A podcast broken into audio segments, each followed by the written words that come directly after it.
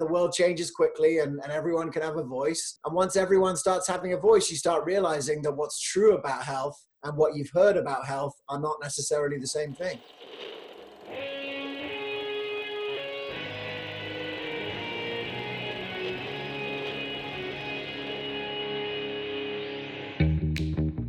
Welcome to Back to the Future podcast. My name is Victor Sadia, and I talk with brilliant minds and hearts of people who want to uproot and transform the current health and wellness paradigm. Good morning, good afternoon, good evening. Today we have James Maskell.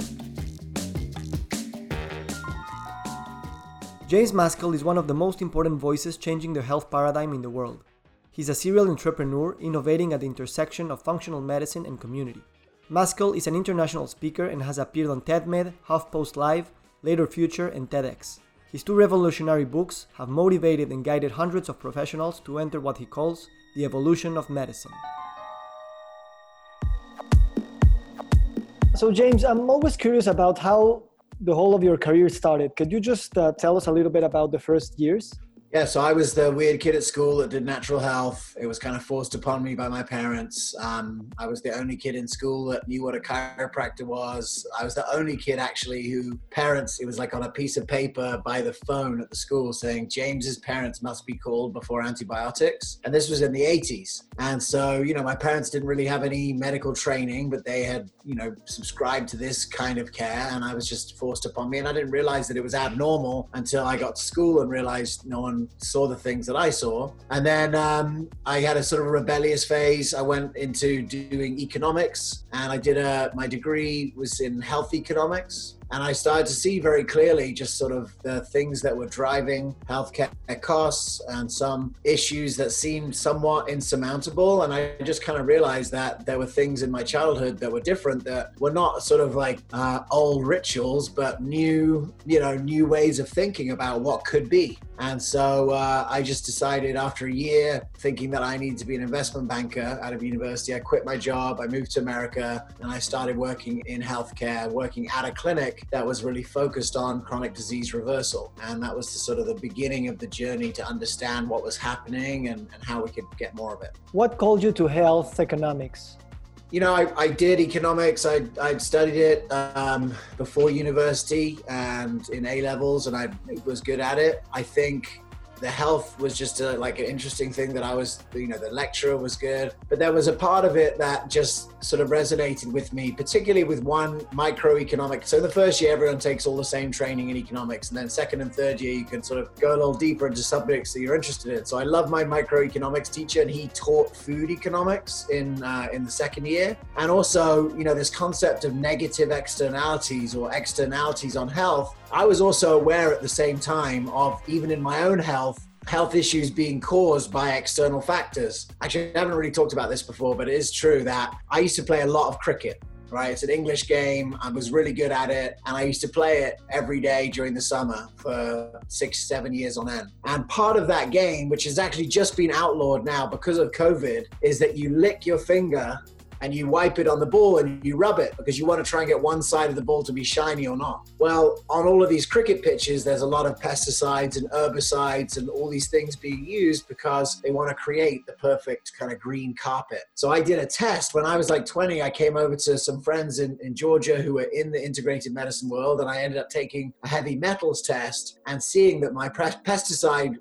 you know levels were off the charts because I'd just been doing this nonstop for for seven years. So that was the first thing that really hit me, where they were saying, "Oh yeah, pesticides have an effect on your health." This is like the year 2000, and so I was kind of hooked. And then now I'm sitting in health economics and going, "Oh yeah, the environment might be contributing towards health costs," and I'm like, "Okay, I just saw that for myself. So it was all just like it started pointing me towards things, and it really took a moment of me just sitting back and having a moment to really reflect on what I wanted to do with my life. Some one of my mentors gave me a great piece of advice. Said you should be at the bottom of a ladder that you want to climb.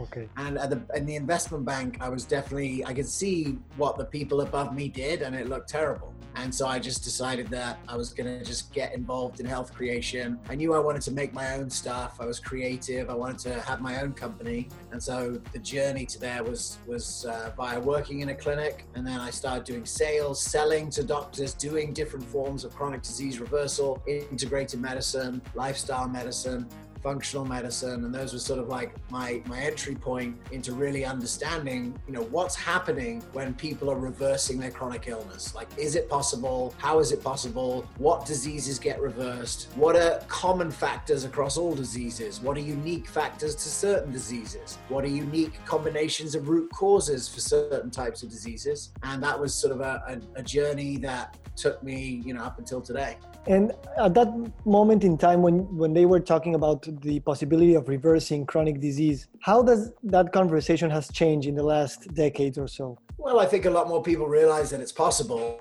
right? If you go back 2005 to when I'm working in this clinic, there was nothing really about this. You know, you had Mercola had his newsletter. Um, there was no social media. You have to you have to remember, right, that pre-social media, everyone got their information from basically one or two sources right? Mainstream news, which today doesn't feel, you know, still doesn't, you know, figure any of this information. The only way that this information has got out is because in the world of social media, people talk to each other, right? And so my lived experience is relevant to you, whereas my lived experience only transferred to you in one-on-one conversations or in groups. And you know, one person's lived experience was not science. I think that in the last 15 years, what you started to see is you started to see people talking to each other and groups of people who think the same getting together and validating their own experience. And so ultimately, you know, the, the information has traveled that's been backed up by new science. That's been backed up by a slew of books and podcasts and summits. And you have to, I remember listening to the first, the first podcast that I ever knew existed was in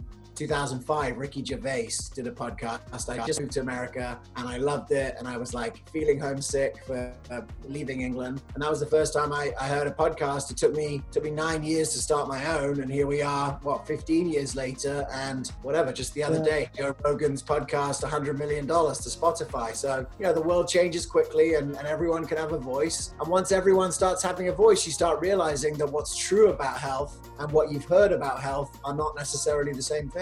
You came from a world that typically was thought outside of health in general or making an impact in health. We don't see many economists there. How were you received when you had all these dreams of being part of the conversation and facing doctors and health professionals? Well, you know, I only just really kind of outed myself as an economist with my last book because that was actually the original thinking was like, how do you get the cost of healthcare to go down? I didn't really talk about that for 15 years. You know, first I was just, the first seven years was just learning. I was running a clinic, I was selling, and I realized very quickly my experience in running a clinic was going to be, was really, I realized that I knew something that doctors didn't, which was how to organize and run a practice delivering this kind of care. Because it just so happened that the first clinic that I worked in was like the best run clinic I've still ever seen. Operations manual, six inches thick, you know, just they had so much experience running day spas that they had every process documented. And when I went into every other clinic that I was, when I was selling to those, no one had this. So that's when I just realized, okay, I've got an advantage here. And beginning in 2010 was the first time that I spoke in front of doctors as like a practice management teacher.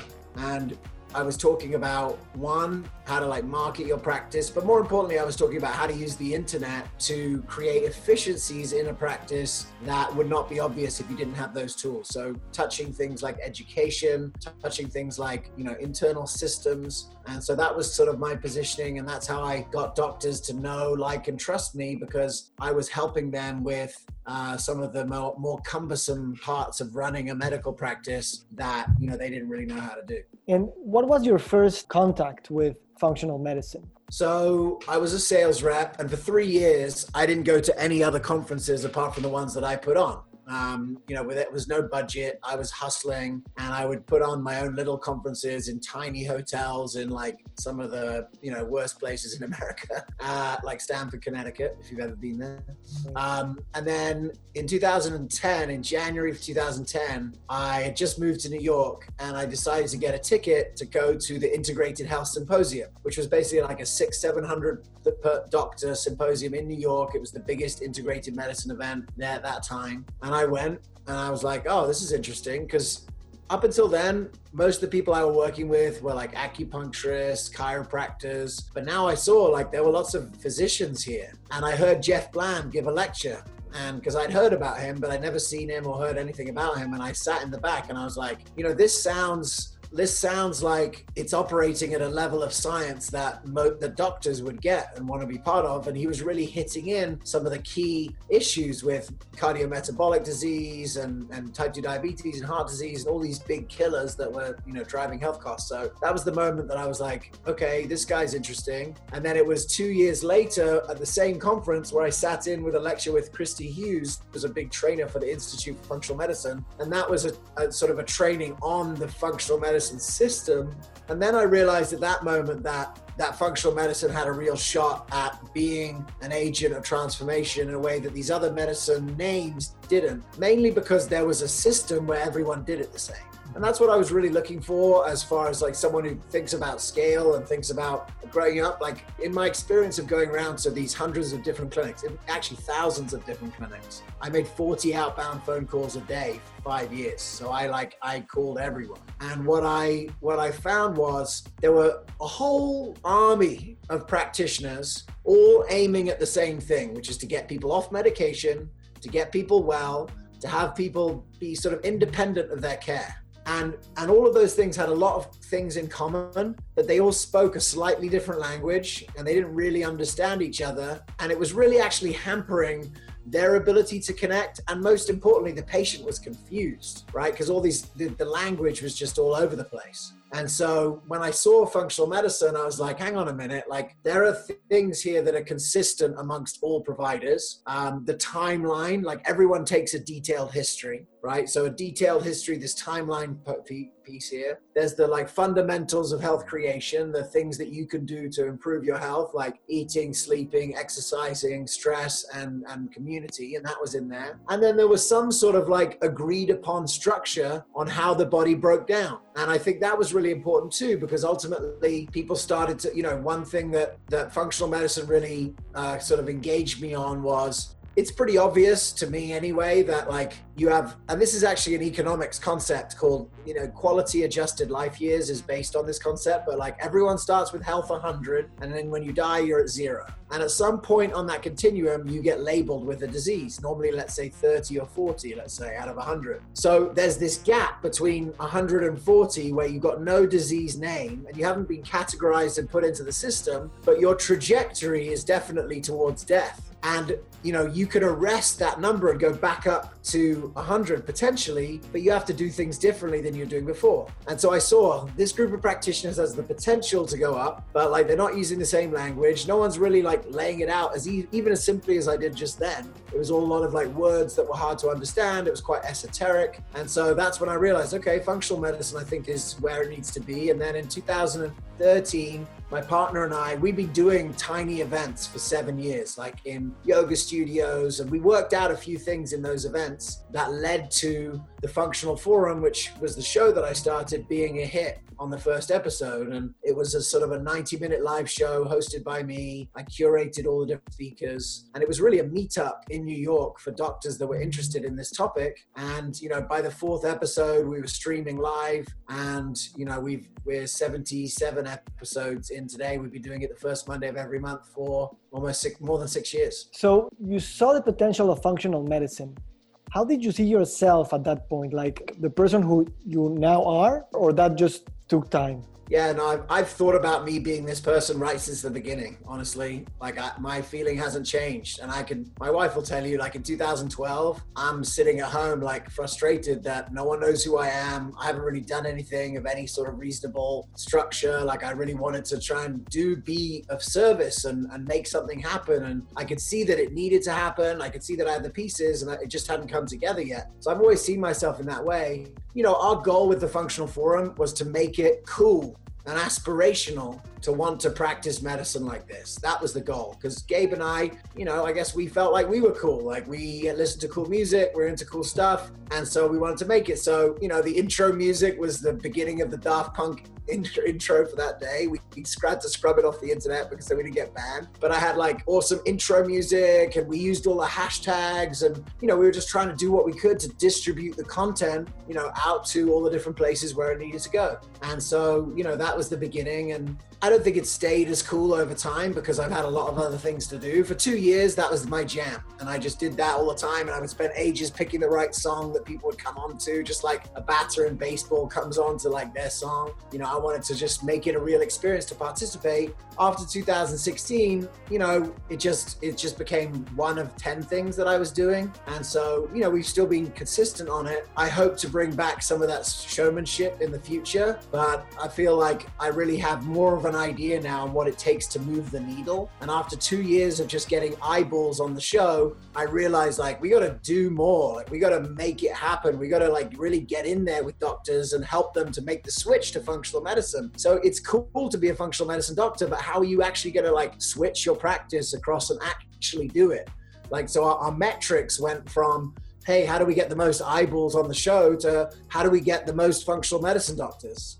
And now the new metric, all these years later, is how do you get more people to have access to this operating system and use it and get better? And so I think our, our metrics, our sort of internal key performance indicators have moved along as as we realized, okay, this is good, but we want to go bigger. We want to have more impact. We want to change more people's lives. We want to actually change the system. And so even today, you know, I see I'm in a lot different position where I see what can happen. And also, I can also, uh, people are starting to realize, I guess, that my ideas are good. And so, you know, we're starting to get a lot more partnerships and traction and organizations thinking, hey, this guy's like onto something. Maybe we should like try and partner with him in some way. And that's been kind of the last few years. Yeah, so let's let's talk about those three steps. First, eyeballing the new paradigm, then empowering people to start doing it, and then really giving impact and, and, and scope.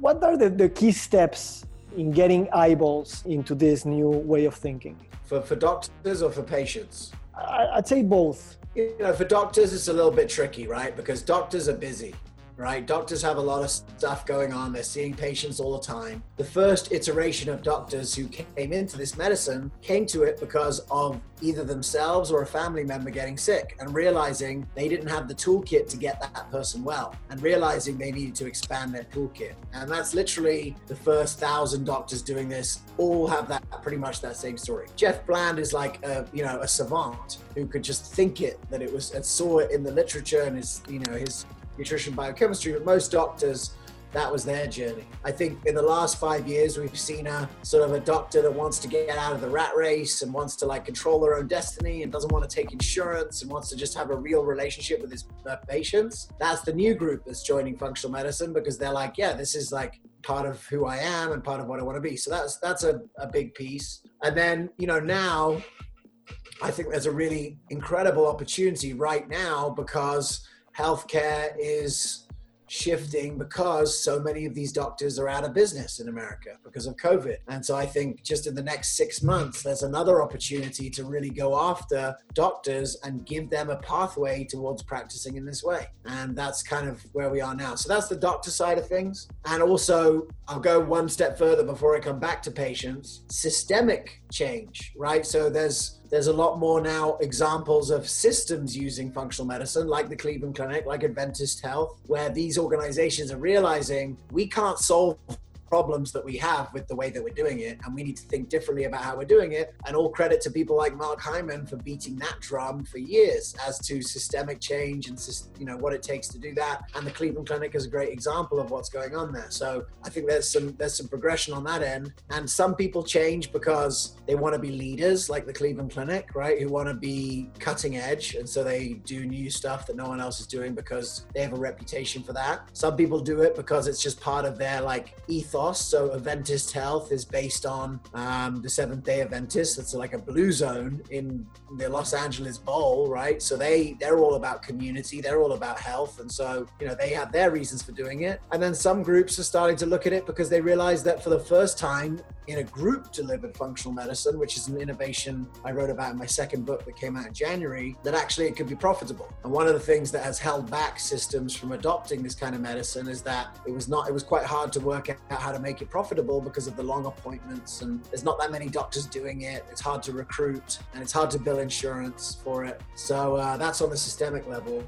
And then on the patient level, there's been a lot of people doing quite a good job of getting the word out. You know, uh, Mark Hyman has 13 New York Times bestsellers. You know, there's been best-selling books in every niche of functional medicine, gut, hormones, brain, all the way down. Um, summits, teledocumentary series, peer-to-peer networking models, like all of those things and social media have created a, a structure where the word has got out. And that's why, look, in 1993, a third of people took supplements. Now it's like 70%. Everyone kind of realizes that, you know, that if you stop watching TV, which is sponsored by pharmaceutical ads, that you can create health by actually eating healthy nutrients. And it's not rocket science. And so I think we've seen, you know, some growth into the market at this point. Ultimately, though, what it's going to take to really transform is to connect people who aren't really consumers to it and the people who aren't really consumers is kind of like the lowest 40% on the socio-economic ladder who don't really get to make choices, right? It's not a lifestyle thing that has made them sick. It's the fact that they can't get water and they have to live on coke or you know they uh, they don't have a healthy grocery near them or you know there's 15 fast food joints within a walk of their house but nowhere to get a salad you know so and the salad is five times more expensive than the burger. You know, so those kind of like systemic issues are what is going to be needed to change the system, and and, and that's sort of like the final bastion. And I think that, um, but there's there's people starting to really talk about what it would take to do that, and I'm I'm more hopeful than ever that a lot of smart people are kind of thinking what could happen for that to be a reality. Tell us a, little bit about the Cleveland Clinic adopting this new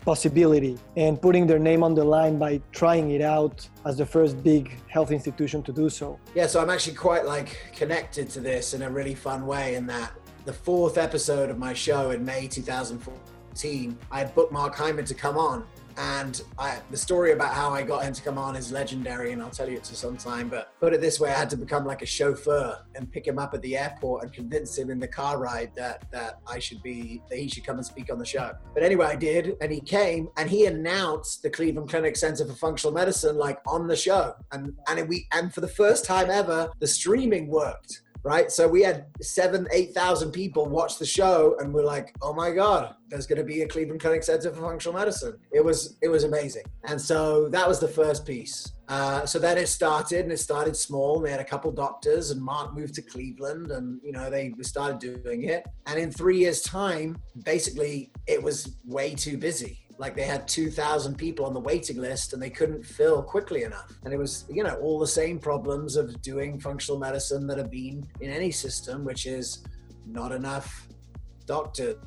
You know, they, you know, they couldn't really ratchet it up fast enough. And you think the kind of people that are coming to the Cleveland Clinic Center for Functional Medicine is like chronically ill people. So the next thing that happened was Tawny Jones, who I featured in my recent book, she was the sort of uh, manager of the whole thing. And she decided that they should run these groups 10 week groups run by physician assistant, health coach, and dietitian, where it would be sort of like a prerequisite to see the doctor. And if you made it through those 10 weeks and you charged on insurance, then you could go and get to see the doctor. And ultimately, that they were going to sort of do a lot of the heavy lifting of the lifestyle in a group without the doctor. And it's a smash hit. Like, it couldn't be more awesome in terms of like the results that have have yet to be published, but I've seen the raw data. I mean, half the people completely transform their health, lose all their diagnoses, and get better. One, because you're solving the biggest determinant of health, which is loneliness. You're introducing people who want to get healthy to each other, creating new communities that are empowering.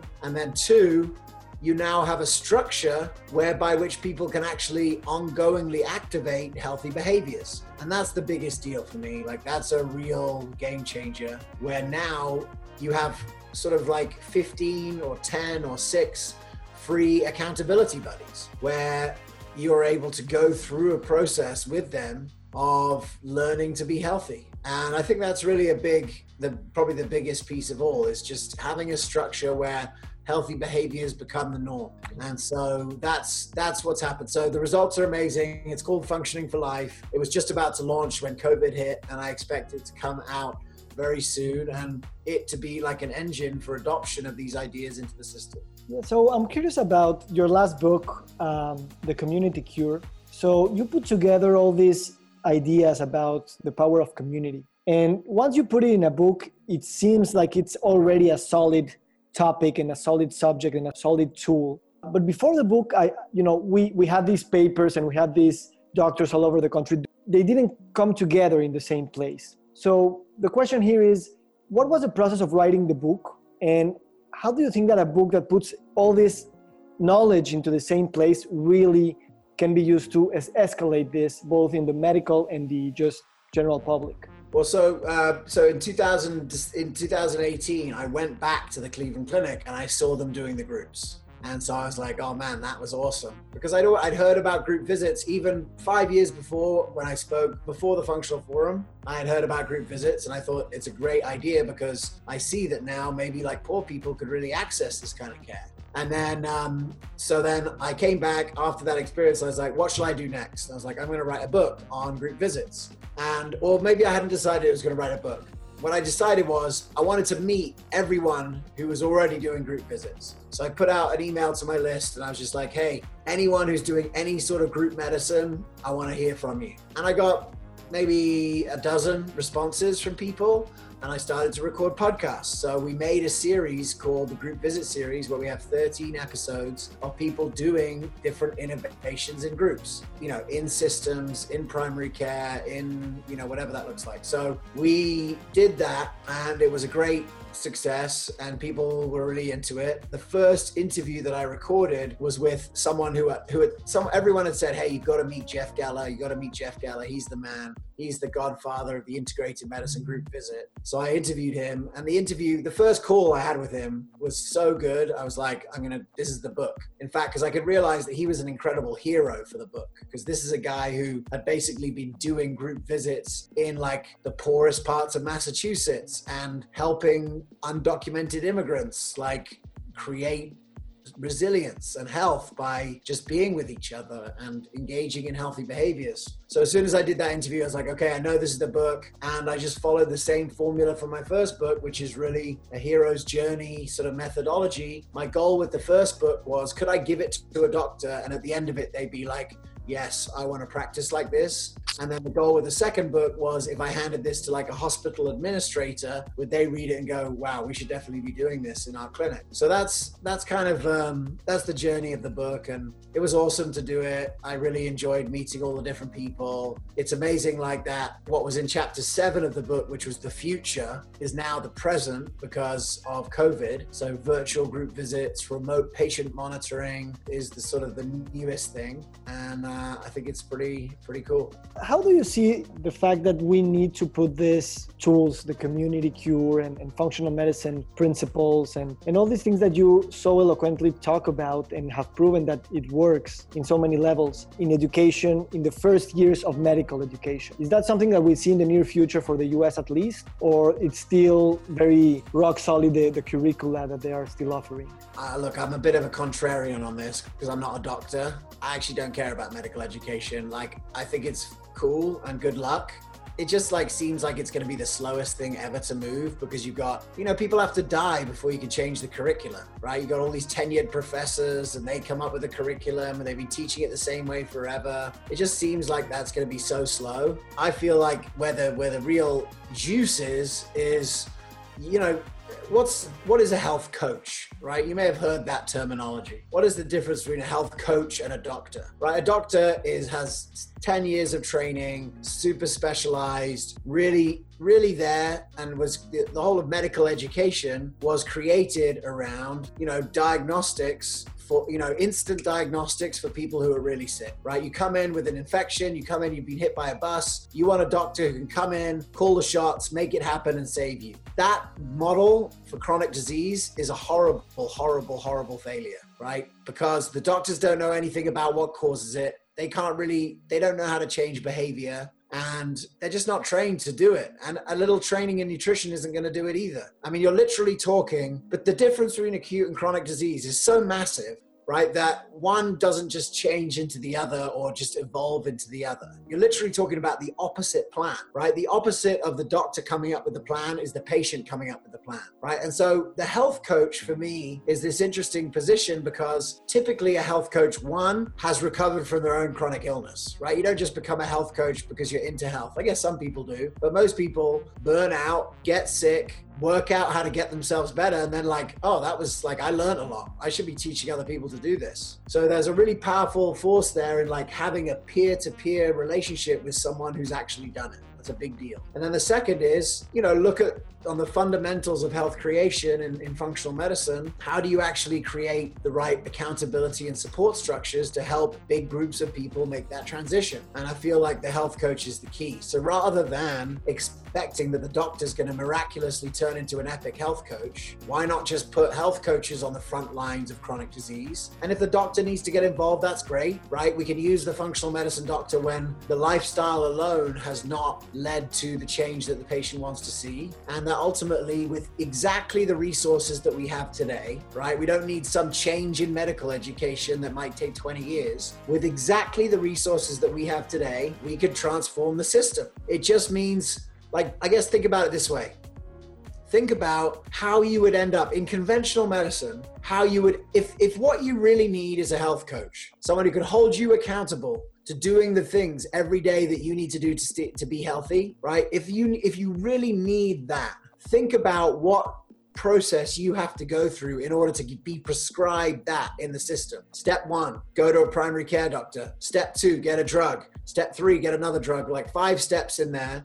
Step six, go to a you know specialist. Seven, another specialist. Eight, another specialist. Nine, to another new doctor. 10, 11, 12. Step 15 is you go to a functional medicine doctor. The functional medicine doctor puts you on their functional medicine protocol. Step 16, he finally asks you the question, Hey, what's going on? Like, you, you said you wanted to get better. I gave you this great protocol. Like, why aren't you doing what you thought you were doing? Oh, well, you know, whatever the answer is, typically trauma, right, is driving people's behaviors. And guess what? That what I just described is unbelievably traumatic. So then now, 17 steps later, you now get paired with a health coach somehow some way, and you've already spent thousands of dollars over here on all the copays and drugs and all the other bullshit you never needed. And now you've got the health coach there, and you get into a process, you start doing the healthy behaviors, your labs start getting better, you start you know, being in a better mood, you start improving, your relationships improve, like all of these things. And the whole thing is like, we could just disintermediate the whole thing, disintermediate all those other people that did nothing to help me get healthy and just start with the health coach and just have that relationship of someone who's been there, who's reversed their chronic disease. That to me is not that big of a, that's not that crazy of an idea. And ultimately, that's my vision for chronic disease management. Start with the health coach and follow a principle called the naturopathic therapeutic order. All it says is we start for chronic disease, we start with the least costly, least invasive interventions first and move our way up towards more costly, more invasive interventions like drugs and surgery last. If that doesn't make sense to you as a human, you obviously haven't seen the results of, you know, how many people are caused harm by medical system. If that doesn't appeal to you as an economist, you know, you don't have to be an economist to realize that we're spending so much money doing all the wrong things that are completely inappropriate. And ultimately, like this is just an idea I feel as time has come. And I'm going to tell everyone until I'm I'm going to do this for 30 years until people get to realize that if we want to create health in the population, we need groups, we need health coaches, we need technology, and doctors can be there for everyone else. Like we don't have enough doctors anyway. We have a shortage of doctors. So let's just get the other people in the right place and let them do their doctoring. We'll have less harm, we'll have better results, and it'll cost less. That's uh, so eloquent, and, and I'll be there for you to support you in that endeavor. Definitely very clear vision. And if we're going to walk that path, of demedicalizing health, and it's not really about the doctor, but about the person, we need to think about how to broaden our definition of health and wellness. Because we, we just traditionally we think that the person who knows more about our health is our doctors. And now we're seeing that that's really good for the acute part of the problem, but not for the chronic and the just health creation in general. So, how can we broaden this definition? How can we harness the, the power of, of this new wave of doctors who are really understanding this, but going further and not only uh, relying on doctors to broaden this definition? Well, I think I think it's starting to happen. It's not really, you know, it's it's starting to happen kind of by itself. I mean, you see big organizations starting to realize that they have to, they're going to have to implement changes in the social determinants of health to change health, which is a big step. Now, how they do that in an affordable way is still, I think, a bit of a mystery. In my book, I showed how group visits can be a really effective way to help people solve each other's problems, right? So it's not just like help from on high, but it's actually facilitating communities so that problems can be solved dynamically behind, by the group itself, which I think is certainly a part of the, the plan. Um, but yeah, I mean, ultimately, I think what COVID shows us is that people that look the same have a dramatically different response to the same stressor. And one of the concepts that I talked about in my book is this idea of moving to kind of what they call precision public health. So rather than focusing on things that are good for everyone, the average human, focus on creating lots of healthy individuals. And how do we do that? We need people to participate and that can be facilitated through technology coaching or groups. And ultimately you know we need to you know we need to do that at the at the the most obvious level possible. And you know you know you don't have i don't know what the what the thing is in mexico but i i certainly feel like the government has a potential to to play this kind of role uh, you know, I think you could have these kind of this kind of content uh, on TV. I think you could have content like you know you're seeing efforts already now to find ways to use social media to get the word out. I mean, David Katz, who I uh, had a chance to listen to, is I think be one of the clearest thinkers when it comes to to COVID. You know, he shared that we really need like a national get healthy campaign, and I think that we saw by everyone staying at home for months and months on end how willing people are to do things that are new because of helping their fellow man. And ultimately, you know, we need to harness that kind of energy uh, for a for a worldwide chronic disease reversal campaign. Um, you'll see that you know the the philanthropists that are at the center of this health thing with COVID. There's one area of health where they never seem to like really get involved, and that is empowering people to reverse their chronic illness. And if you look at all of the, you know, all of the information that's put out, all of the efforts that are done, it really never looks at social determinants of poor people. If you start to, you know, that's really why. And so, you know, ultimately it will take, I think, a combination of other philanthropists, government, and then just actually communities themselves. And one of the things that I shared in my book, there's, a, there's an economist called Raghuram Rajan, and he's uh, he's he was the IMF head economist for years, and I think he's the head economist in, in India. He wrote a book called The Third Pillar, and he said, look, we always think that it's up to like either government or markets to solve these problems in, in all areas of health, in all areas of the world, but particularly in, in, in healthcare. And that couldn't be more obvious than in America, right? We have Democrats who are like Medicare for all and Republicans who are like the you know the market will solve the problem. But truly what he advocates for in his book is the reason why we only see that there's two options is because this third pillar of community has been decimated by technology and that ultimately all of the best solutions that are the best outcomes at the lowest cost revolve around groups of people coming together to solve each other's problems. And that's the clearest that i can make it as as to what has to happen.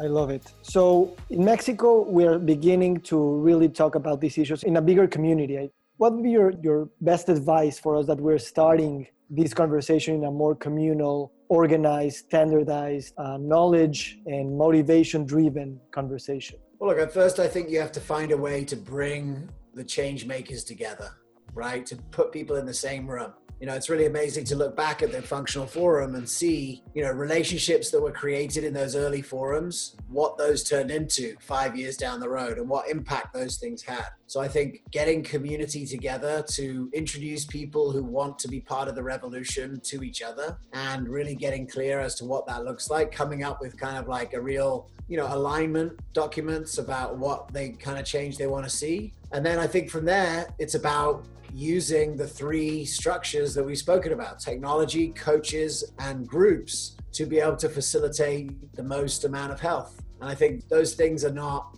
unique to Mexico. Those things are the same. You, Mexico has some unique issues, right? Mexico has some unique vulnerabilities. Unique, you know, Mexico has some unique strengths. And I think coming up with a plan that plays to those strengths, like the plan that would be the plan in America, is different than the plan in Mexico, I mean, America has one functional medicine doctor in every town. So it's, you know, they've got more of an ecosystem by which to do something at scale. Mexico may need to start a little bit smaller, but, you know, if there's one thing that's happened during COVID is that everyone realizes that telemedicine kind of respects everyone's time a little bit more than standing in the waiting room. So I feel like, you know, you've got the right fundamentals. It's about, you know, bringing team together of people who either care enough to be, you know, in this space themselves and to bring those people together and to look for co-creation efforts of co-creation you know that's that's the first step and then it's really about charting a course forward that will, you know, try and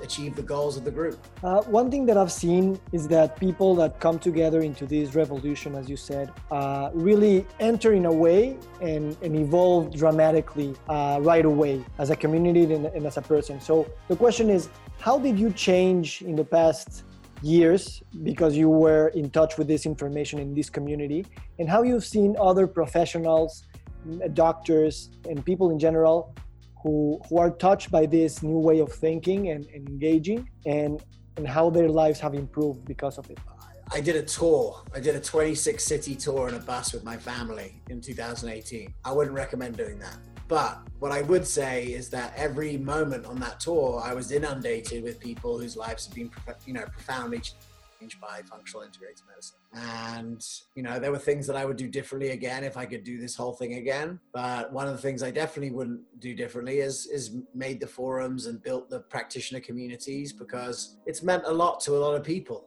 Um, just here in Sacramento, you know, hearing doctors say that they got the confidence to practice in this way without being shunned by all of their peers because they had a couple of other doctors to run past cases with and say, hey, I'm seeing that like this person's autoimmune antibodies went away when I changed the diet. Like, are you seeing that? And they're saying, yeah, I'm seeing that. Whereas, you know, the immunologist is like, what?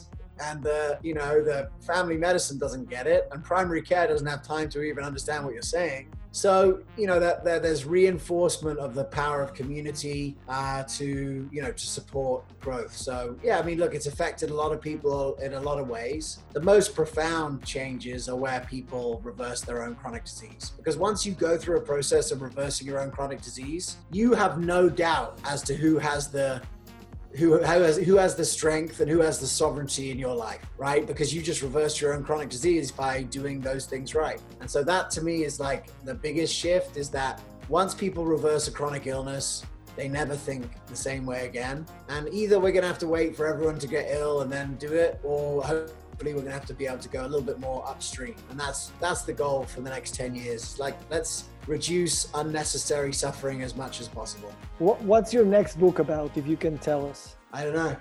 I haven't got another book.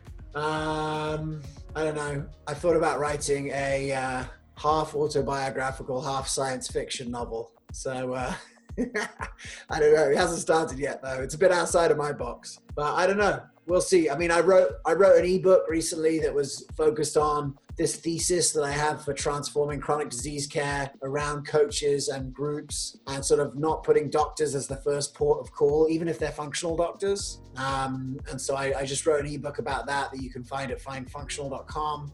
Um, that was really just sort of like a, a, little effort at the thesis. I don't really think I'm going to write another book for a while, but I guess one of the things that I see, one opportunity is that, you know, that America may not be the most obvious place for this revolution to occur right america's got a lot of problems but it's also it's a good place to try new things because there's so many problems that solutions can be useful but i look to somewhere like india victor where you have 1.3 billion people right so a sixth of the world population you have uh, a, an energy and a history of of spiritualism and divinity and reverence and you have a culture that was based in that then you have, you know, a healthcare system, a new, a new sort of creation of wealth. And I made a trip to India in March. I was invited out there by uh, a guy who, who started a company called Organic India.